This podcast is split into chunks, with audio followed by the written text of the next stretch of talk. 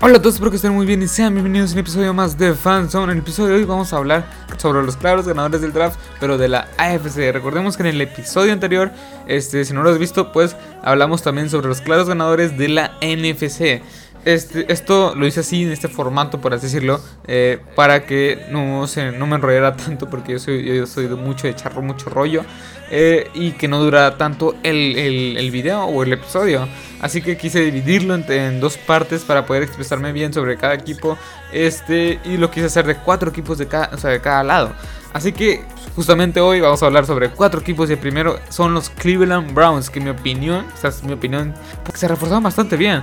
Fueron por lo que fue, fueron por su necesidad, que la verdad no es tanta la necesidad, pero fueron por Jedrick Willis de Alabama, que para mí era un top, bueno, era el segundo, sí, el segundo de el segundo mejor tackle ofensivo o el mejor línea el segundo mejor eh, ofensivo en todo el draft. El primero era uno de Iowa, pero se me van los nombres, son demasiados nombres.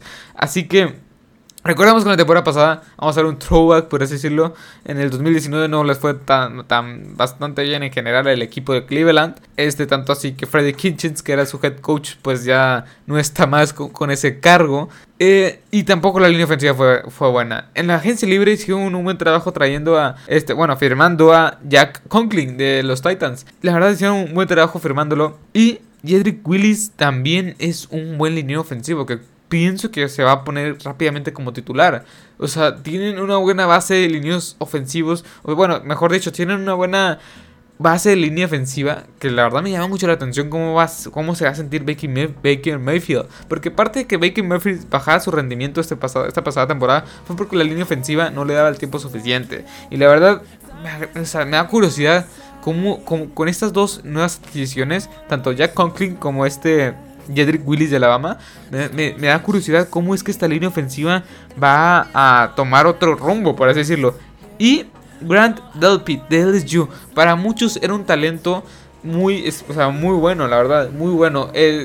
Casi creo que era un top 3 seguro de mejores safeties. Para mí el mejor safety era Xavier McKinney y para muchos también. Él creo que era, o sea, en mi, en mi, posición creo que él era el número 3 y me agrada mucho que lo, que lo firmaran o que su pick fuera este, para este gran safety porque la necesidad de safety en los Cleveland, Cleveland Browns era una realidad. No tienen nadie más que no sean, o sea, no tienen a nadie. Se les fue Morgan Burnett, se les fue Damaris Randall, hicieron un trade el año pasado por Jerry Peppers.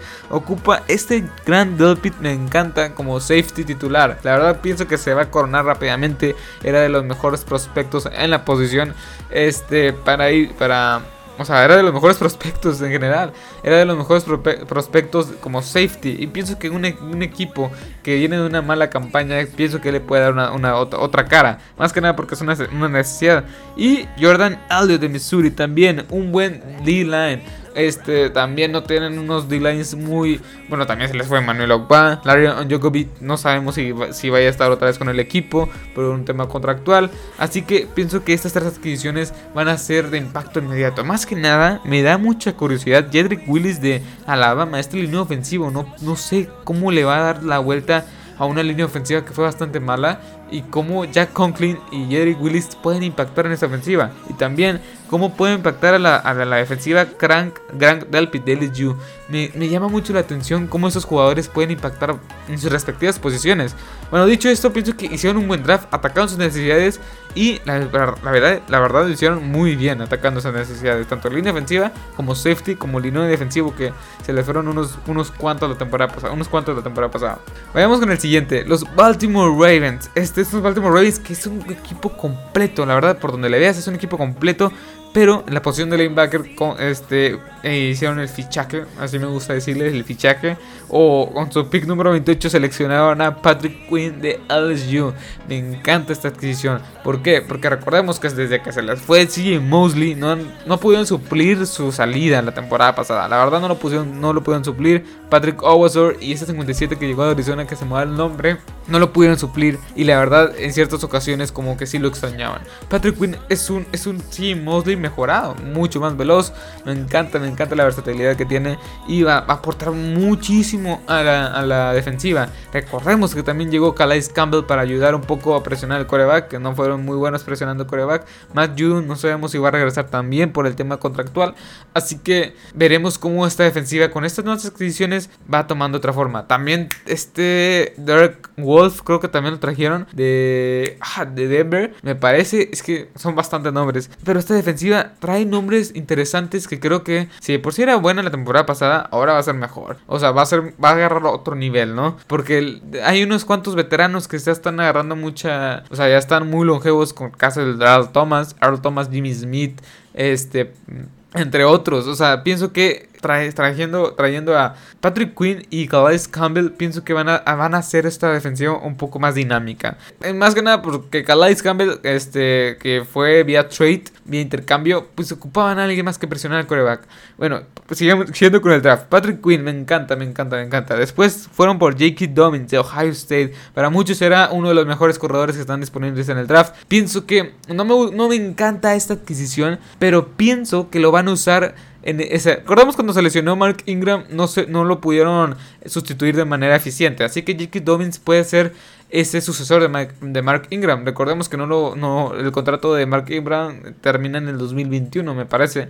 Así que J.K. Dobbins puede ser el sucesor de Mark Ingram. Y en ese caso puede ser como. No, sé, no se me ocurre ahorita, no se me ocurre ahorita una, pareja de corredores. Bueno, sí, Mark Ingram, Mark Ingram con Alvin Kamara. O sea, puede ser algo así. Muy versátil este corredor. Me encanta, me encanta también. Me encanta. Es que estos Ravens tienen fama de seleccionar muy bien a sus jugadores.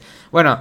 Estos dos jugadores que mencioné, Patrick Quinn y J.K. Dobbins, en sus respectivas posiciones van a hacer impacto inmediato. ¿Por qué? Bueno, primero que nada, ¿por qué J.K. Dobbins va a hacer impacto inmediato cuando ya tienes a Mark Ingram eh, como corredor principal? Exactamente, porque Mark Ingram es ese corredor que te puede demoler toda la defensiva. Y J.K. Dobbins también, pero también te puede aportar por el, juego aéreo. Y es más, cuando, no, cuando lo tengas lesionado a Mark Ingram, pues también lo puedes poner a él. Así yo pienso que va a ser una especie de, sucesor, ¿no? De, de Mark Ingram, porque este Mark Ingram tenemos que aceptarlo, está un poco longevo, está un poco veterano y J.K. Dobbins me parece una buena adquisición. Eh, después, este, yo, perdón, Justin, sí, Justin, es que los nombres, en serio los nombres, eh, Justin Madub, Madub, Madubiki, no sé cómo se pronuncia, bueno, de Texas AM, también un línea defensivo que va a aportar bastante. Es que esta línea defensiva de los Baltimore Ravens, eh, si no regresa Matt Judon, va a estar bastante mermada, o sea, va a estar muy, muy mermada, porque no fue de las mejores de temporada pasada. Y si, le quitas a su mejor hombre, entre comillas, porque Matt Judon no es como que sea la superestrella, pues va a estar muchísimo más mermada. Bueno, veamos con el Bueno, ya, perdón, para concluir, para concluir con los Baltimore Ravens, me encantó la adquisición de Patrick Quinn y me encantó J.K. Dobbins. Me voy a quedar con esos dos para no enrollarme tanto. Este, me encantaron estos dos jugadores porque van a aportar otro nivel, más profundidad, más versatilidad, más talento joven a un equipo que así por si era bueno, con esos dos van a ser mejores. Bueno, veamos en el siguiente. Los Jacksonville Jaguars. Me gustan, me gusta este equipo. ¿Por qué? no, no, digo que vayan a, no digo que vayan a clasificar a playoff, pero sí Henderson de Florida y Clevon Sound de LSU me encantan, en serio. Van a ser el futuro de esta defensiva que de por sí, bueno, no, no fue buena la temporada pasada, que, tenemos que admitirlo, no fue buena, pero me encanta cómo están formando, trayendo piezas claves. La, temporada pasada Josh Allen, ahora sí Henderson y Clayton Sound. O sea, son esas piezas que a lo mejor pasan desapercibidas un año y al siguiente año son de impacto, o sea, son de impacto y, y generan tanta, o sea, ¿cómo, cómo explicarlo? Algo, algo así puede ser como trajeron Sadarius Smith, Preston Smith a Green Bay, que fueron de impacto inmediato, que pasaron por desapercibidos esas contrataciones. Algo así creo que están haciendo estos Jacksonville Jaguars, trayendo talento muy joven. Talento muy joven. Josh Allen, que fue, fue seleccionado también en eh, primera ronda de temporada pasada por los Jacksonville Jaguars, que terminó con 10 sacks y más de 40 tacleadas. Me encanta que vaya a ser una gran pareja. De una vez lo firmo. Van a, entre los dos van a, sumar más de 20 sacks. Pero la verdad, lo, firmo, lo firmo. Estos dos, Clayton Chisholm y Josh Allen, van a sumar más de 20 sacks entre los dos.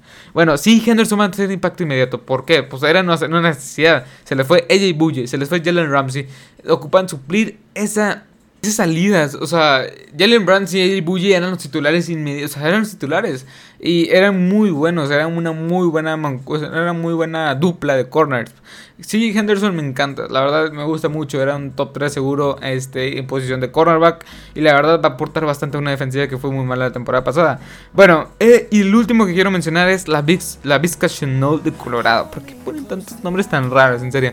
Bueno, la Vizca Chenault es un wide receiver, me encanta que lo hayan, este, es un, es un, es un wide receiver que pienso que en este equipo va a ser no, no sé si en esta temporada, pero pienso que en las próximas dos, o la siguiente temporada, este va a ser eh, ese receptor número uno. Se le fue Mark Kelly, bueno, lo cortaron, este, este Mark. Eh, y no tiene nadie más, o sea, tienen a Diddy Shark, tuvo más de mil yardas, sí, pero poco más de mil yardas, tuvo como 1075 o algo así. Este, y tienen a Diddy Westbrook, eh, Kinal Cole, o sea, tienen jugadores que son atléticos, o sea, son esos jugadores muy veloces, me encanta, o sea, me gustan mucho porque son veloces, pero no tienes un Antonio Brown, no tienes un Julio Jones, un receptor número uno, o sea, si me explico, pienso que la Vizca Chenault puede ser ese receptor número uno. Este, pero a largo plazo, no sé si esta temporada, pero a largo plazo sí lo veo como un receptor número uno. En conclusión, atacaron a, su posición más, o sea, la posición que creo que era necesidad clara, sí, Henderson, cornerback. Después trajeron a un talento como Clevin Shinson, que creo que va a ser este, este, esta transformación de la defensiva.